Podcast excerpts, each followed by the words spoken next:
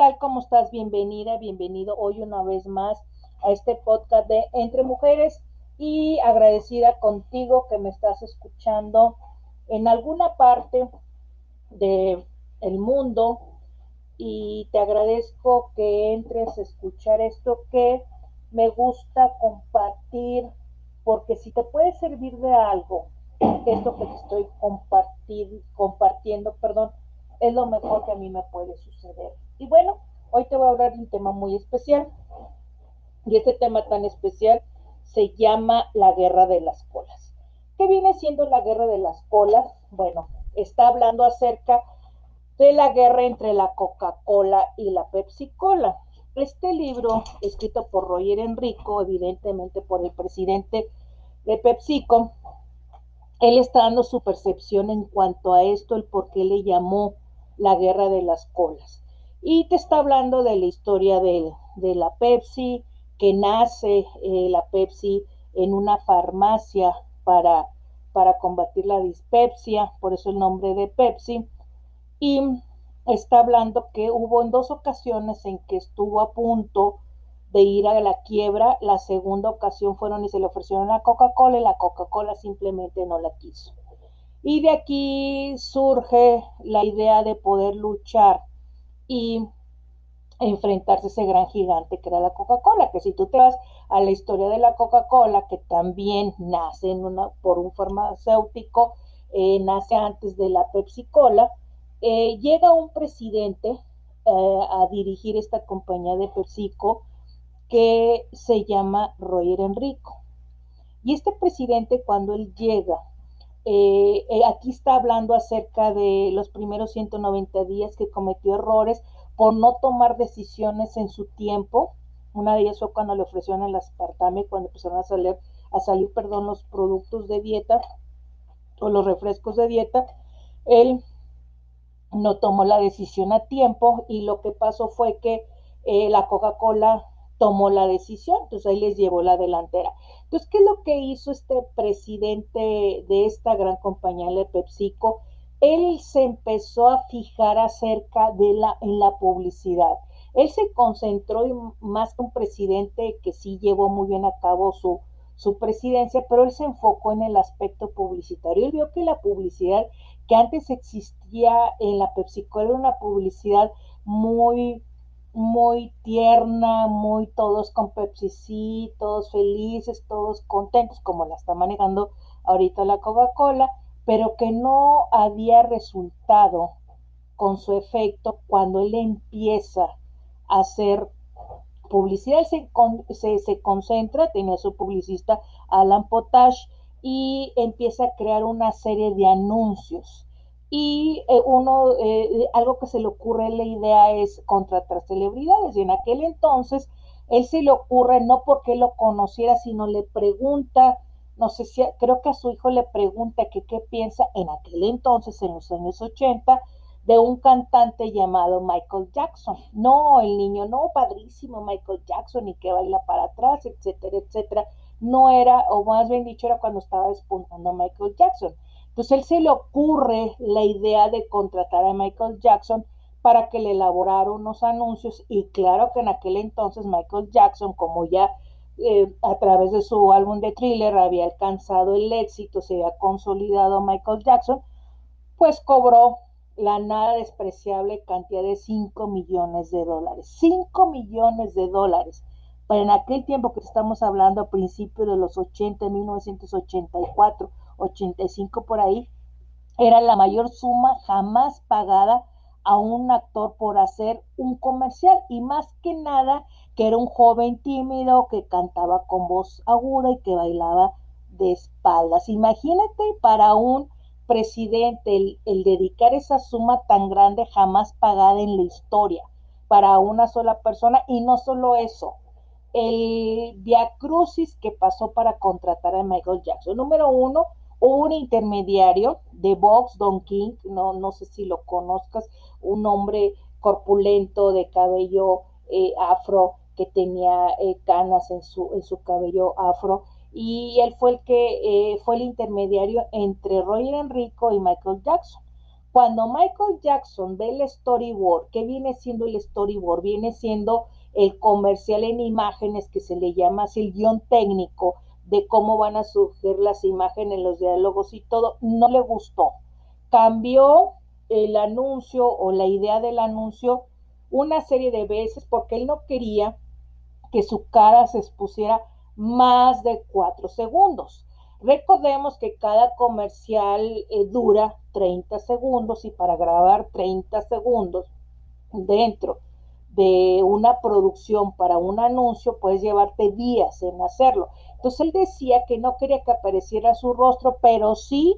que apareciera eh, partes eh, de, su, de su vestimenta, como era el sombrero, como eran sus calcetas que tenían sus piedras de diamante, sus zapatos, todo lo que él lo hizo y con sus guantes. Entonces, cuando él acepta y que escribe en todo el contrato de que él aceptó, resulta que no se supo hasta que falleció Michael Jackson, se grabaron dos comerciales, el de la calle, que así se llamaba de la calle, y el comercial del concierto. El comercial de la calle tú lo puedes ver en YouTube, ponle así comercial de Pepsi en la calle, es un niño que eh, en aquel entonces pues no había tanta sofisticación y, y, los niños o los jovencitos sacaban sus grabadoras y se ponían a bailar en la calle y hay un niño que empieza a sacar su grabadora con uno de los temas de Michael Jackson y empieza a bailar con sus compañeritos o sus compañeros de la calle, empiezan a, de barrio, empiezan a bailar y él se hace, hace, hace eh, baila hacia atrás o hace el pasito para atrás muy conocido Michael Jackson y resulta que de Jackson 5, quien fue quien se contrató, eh, están como una, una, tienda de conveniencia, ven a los niños, pero no se ve Michael Jackson, hasta que el niño hace su paso hacia atrás, choca con alguien y resulta que es con Michael Jackson. Entonces, este anuncio, aunado con el de concierto, que es donde va a salir Michael Jackson en un concierto, que todos tienen su, su vaso de Pepsi, resulta que se le quema el cabello. Y esto no se supo hasta que falleció Michael Jackson, incluso en YouTube también hay este, eh, este, estas imágenes donde él eh, eh, pide fuegos artificiales, le cae uno en el cabello y se le prende el cabello y le causa quemaduras, que esto sí le preocupó mucho al presidente de, PepsiCo, a Roger Enrico, por la demanda. Y en esa demanda, que evidentemente sí pagó una suma muy grande, Michael Jackson la donó precisamente al hospital, eh, este tipo de hospitales que se dedican para las personas que eh, tienen alguna quemadura o algo relacionado con eso. Entonces esto no se supo si no leía ese libro hasta que murió Michael Jackson que salieron estas imágenes. El caso es que él eh, graba estos dos anuncios, le piden a Michael Jackson en una reunión de embotelladores que convocan a nivel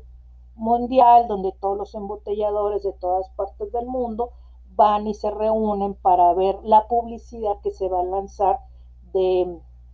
de la temporada y le piden a Michael Jackson que vaya, pero él dice que no acepta, entonces eh, contratan a este niño y el niño empieza a bailar otra vez como, como el comercial y resulta que cuando topa se topa realmente con el Michael Jackson. No, todos los embotelladores enfurecidos de emoción ante estas circunstancias que cuando salió esos comerciales, quiero que sepan que las ventas de PepsiCo se incrementaron como no tienes idea. Esto llevó a que tomara la decisión y que reafirmara contratar celebridades. Pero ojo, hay que tener cuidado para contratar celebridades. Ya en otro podcast te voy a hablar qué es lo que no debemos eh, tomar en cuenta para contratar celebridades que ahora pueden ser los famosos influencers que te puedan anunciar algún producto. Michael Jackson, como tenía sus seguidores, evidentemente fue muchos años la imagen de PepsiCo y con grandes resultados. Después, eh, Roger Rico toma la decisión de contratar eh, una serie de celebridades, entre ellos Lionel Richie y gente famosa que hasta la fecha lo siguen haciendo con los jugadores de fútbol y eh, hay, un, hay un hecho que les provoca una duda cuando contratan una candidata a la política, eh, Geraldine Ferraro. La tratan de, de contactar para hacer un comercial, pero ahí se dio cuenta que una decisión equivocada que puede tener y que esto puede llevar al fracaso cuando tú contratas a alguien que se dedica a la política y que a veces no tienes idea qué es lo que comparte. Cuando eh, se dijo de que la PepsiCo iba a contratar a Geraldine Ferraro, que estaba dedicada hacia la política, le llegaron cientos de cartas a Roger Enrico diciendo que no, porque ella estaba en favor del aborto y de otras ideas. Entonces, eh, pues no hubo más que declinar esa invitación que se le había hecho a Geraldine Ferraro. Entonces, él vio el éxito y que esto hubo un momento en que la, la Coca-Cola se sintió tan acorralada debido al éxito tan grande, porque si nos ponemos a analizar, y yo te puedo decir todos los eslogan que ha tenido la Coca-Cola, que ha tenido más de 100 eslogan, que viene siendo el eslogan, la frase publicitaria, yo recuerdo la chispa de la vida, vive la sensación, tú y yo y Coca-Cola, etcétera, etcétera. En aquel entonces, en los años 80, cuando estaba Roy eh, Enrico, se les ocurrió un solo eslogan, la generación Pepsi. Y esta generación Pepsi, pues en aquel entonces incluía a Michael Jackson, que posteriormente hizo otra campaña muy exitosa también en los 90, cuando él sacó su disco Black and White, que sacó una promoción de los Pepsi vasos de Michael Jackson, donde se veía eh, los ojos de Michael Jackson, el vaso negro, el vaso eh, blanco, y se hizo promoción de su canción Black and White. Entonces fue un éxito rotundo Michael Jackson como figura, como imagen de PepsiCo, que esto llevó a, a ver realmente la guerra de las colas. Esta guerra de las colas hubo un momento en que siempre eh, Roy Enrico estaba al pendiente de lo que hacía la Coca-Cola. Y eso eh, es algo bien importante que siempre debes estar eh, si tienes negocio, siempre tienes que pensar qué está haciendo la competencia, no para copiarle, sino para contrarrestar. Nos damos cuenta que ahorita en la actualidad Televisa y Televisión Azteca, si saca un programa como Venga la Alegría, como Venga Hoy, si saca una sección, siempre están al pendiente. De hecho, han salido programas de hoy donde están viendo qué es lo que están diciendo en Venga la Alegría y viceversa tienes que estar al pendiente. Pues Roger Enrico siempre estuvo al pendiente de lo que hacía la Coca-Cola. Y hubo un momento en que la Coca-Cola sí tembló ante esta situación, que cuando entra Goizueta, que viene siendo, que fue presidente de la Coca-Cola, que también hizo sus logros en, en Coca-Cola, pero se le ocurre cambiar esta fórmula X, una fórmula que jamás había sido revelada de cómo se hace eh, la Coca-Cola. Él tomó la decisión cuando pasó todo esto de Michael Jackson de cambiar la fórmula y había anunciado que iba a hacer un cambio. Roger Rico estaba tan, tan al pendiente de ese cambio